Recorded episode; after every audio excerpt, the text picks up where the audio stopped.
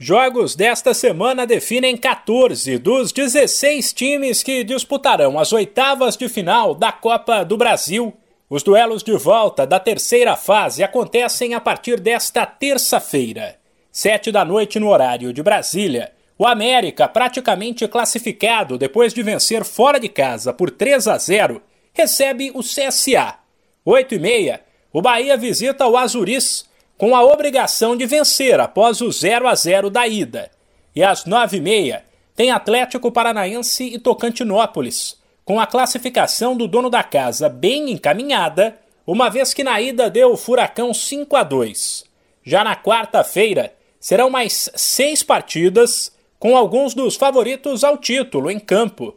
Palmeiras e Flamengo venceram por 2 a 1 na ida e jogarão pelo empate na volta o Rubro Negro contra o Altos, no Raulino de Oliveira, às 7h30, e o Verdão contra a Juazeirense, em Londrina, às 7 Outro destaque fica por conta de Corinthians e Portuguesa do Rio de Janeiro, 9h30 em Itaquera.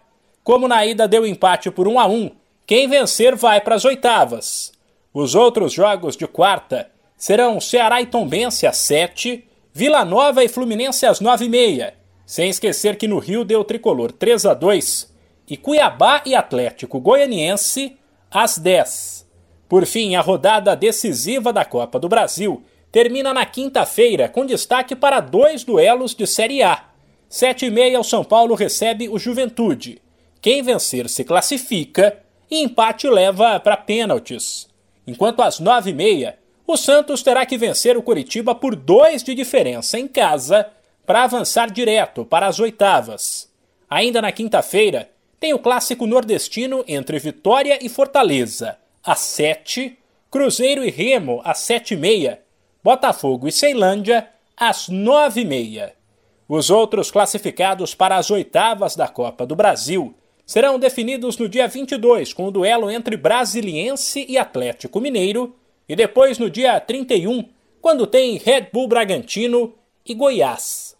De São Paulo, Humberto Ferretti.